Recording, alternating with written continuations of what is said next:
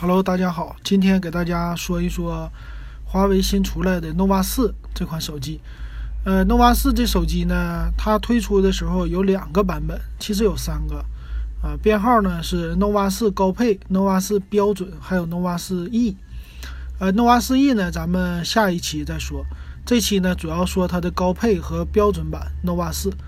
那这个 nova 四呢，它高配和标准版呢，主要就差在摄像头的主摄上，背面的，一个是四千八，一个是两千万，就差在这儿啊。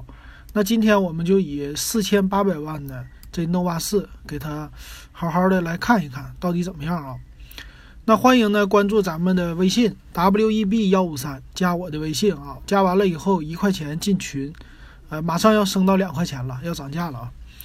那这群里边呢跟大家一起聊天啊，有问题呢也可以给我留言啊，我可以在经营夜谈里边给大家来回答。好，那咱们说一下吧。这 New Nova 的四，首先呢，这个机型的外观哈，它的外观可以说和荣耀的 V 二零非常的像啊。它们的正面呢都是一个呃叫它叫极点屏啊，实际叫打孔屏呗。呃，正面呢没什么说的，外观和 V 二零是一样的。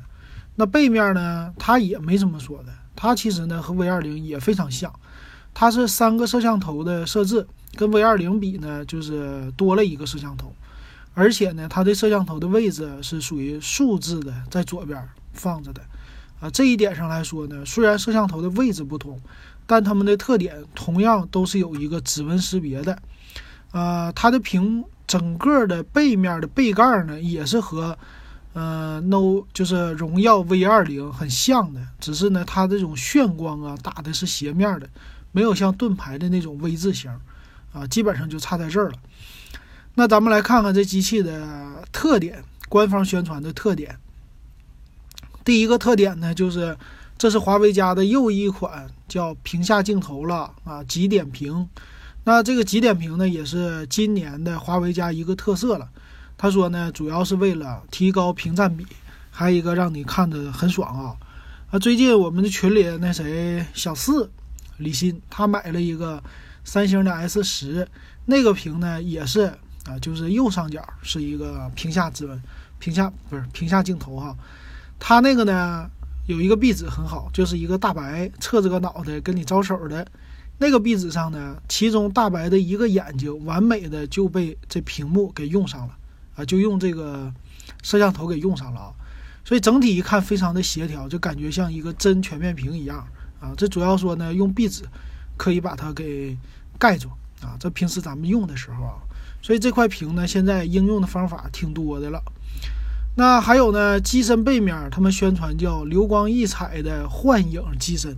这次的颜色呢，推出的是呃一个叫蜜语红，还有一个叫苏音蓝，实际就是极光色，还有一个白一个黑啊。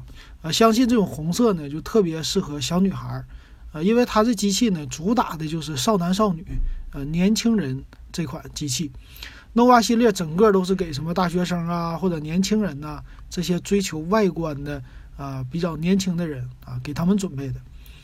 那它背面呢叫双层膜片的纳米纹理技术啊，3D 双曲面玻璃机身啊，就是让你炫，让你好看。那背面主打的呢是四千八百万像素的叫广角三个摄像头。啊，这个摄像头就不用过多的介绍了啊，一般都是，呃，叫四千八百万广角，还有一个是属于是辅助的摄像头，这么三个组成的。它的光圈呢，最大也是 f 一点八，所以这个可以说摄像头跟荣耀的 V 二零差不太多的啊，基本上都这样，都这样的啊。那他说超大广角呢，主要是取决在一千六百万像素的有一个超广角镜头。啊，它来实现，所以今年等于说是四千八百万像素加上超广角的普及之年。那作为主摄像头的前置是有两千五百万像素的摄像头啊，这点也是不错的啊。但是在处理器上，它这个用的呢就和荣耀 V 二零不一样了，它用的是去年的旗舰的麒麟九七零处理器。最大呢？他说搭配到八加一百二十八 G 的组合，那在这一点上呢，说明它的 nova 系列还是啊叫缩水系列，可以这么说，就是不是性价比那么高的。因为麒麟九七零呢，所以它有 GPU 的 Turbo 技术啊，叫视频铃声技术啊。视频铃声就是一段呃 MV 或者是录像，这个录像呢可以在来视频的时候代替那照片啊，这样的一个动态的啊，但是相对来说比较费电。还有呢，叫智能语音助手啊，AI 的拍摄啊，乱七八糟，还有人脸识别，这些都支持啊。那华为 Pay 这个东西它没有说支持，然后屏下指纹解锁呀，这个东西也没有啊，这是它的一个缺陷。好，那咱们再看一看它的参数方面。参数方面呢，最需要关注的，首先来说就是它的后置摄像头了，呃，四千八百万像素 f 一点八光圈的主摄。那一千六百万像素超广角是 f 二点二的光圈，还有一个两百万像素的景深是 f 二点四光圈啊，从这儿凑出来的一个三摄啊，所以这点上来说呢，主摄超广角都不错，就是景深相对来说它用的成本稍微低一些吧，咱不能说成像效果不好哈。那正面呢，两千五百万像素 f 二点零光圈的一个摄像头。呃，机身电池呢达到三千七百五十毫安的一个电池，相对于来说比较呃大的一颗电池啊。但是处理器，麒麟的九七零处理器啊，我觉得现在已经是过时了啊，属于是去年的旗舰了，这点有点取巧了，投机取巧。呃，用的是 EMUI 九点零点一的系统啊，属于基于安卓九点零的。那屏幕呢是一个六点四英寸的，刚才说是打孔屏。是 TFT 材质的二三幺零乘一零八零，呃，像素密度呢三百九十八 PPI，不算是特别好的一块屏啊，普通呗，咱只能说是普通的屏，也不是什么 Super AMOLED 哈。那运行内存呢是八个 G 啊，存储呢一百二十八个 G，但是不支持 TF 卡的扩展啊，就是你买了以后必须就这么大空间了，这点也不好哈。那。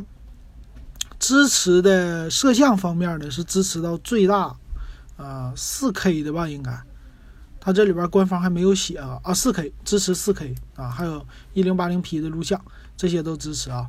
那照片呢，最大可以输出到八千乘六千的一个照片，但是蓝牙用的是四点二技术，没有用蓝牙五点零，可以说这些都是为了节省成本啊，就最高配的东西都不一定都给你。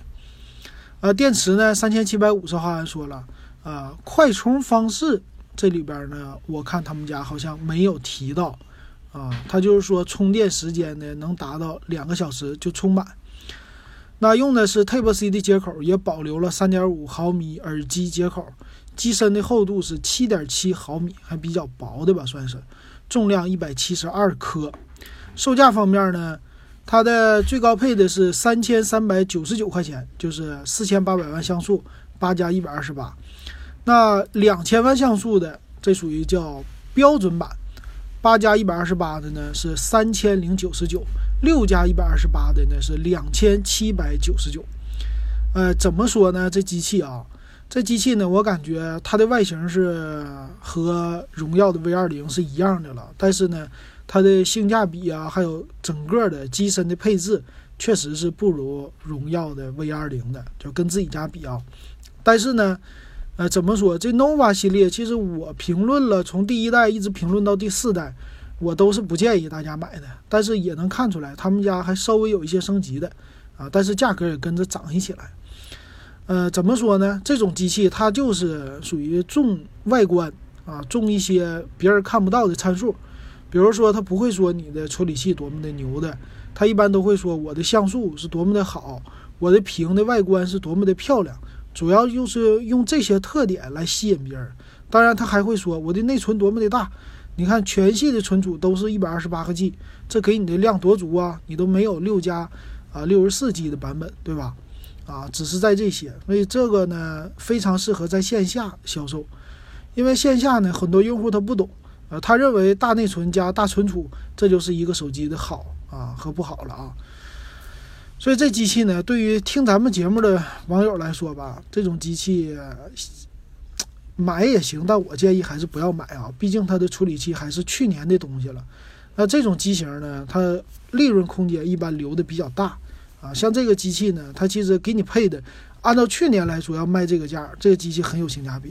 但是按照今年卖这个价呢，这个机器就很有水分啊，只能这么说。好，那这个 nova 四呢，就给大家说到这儿。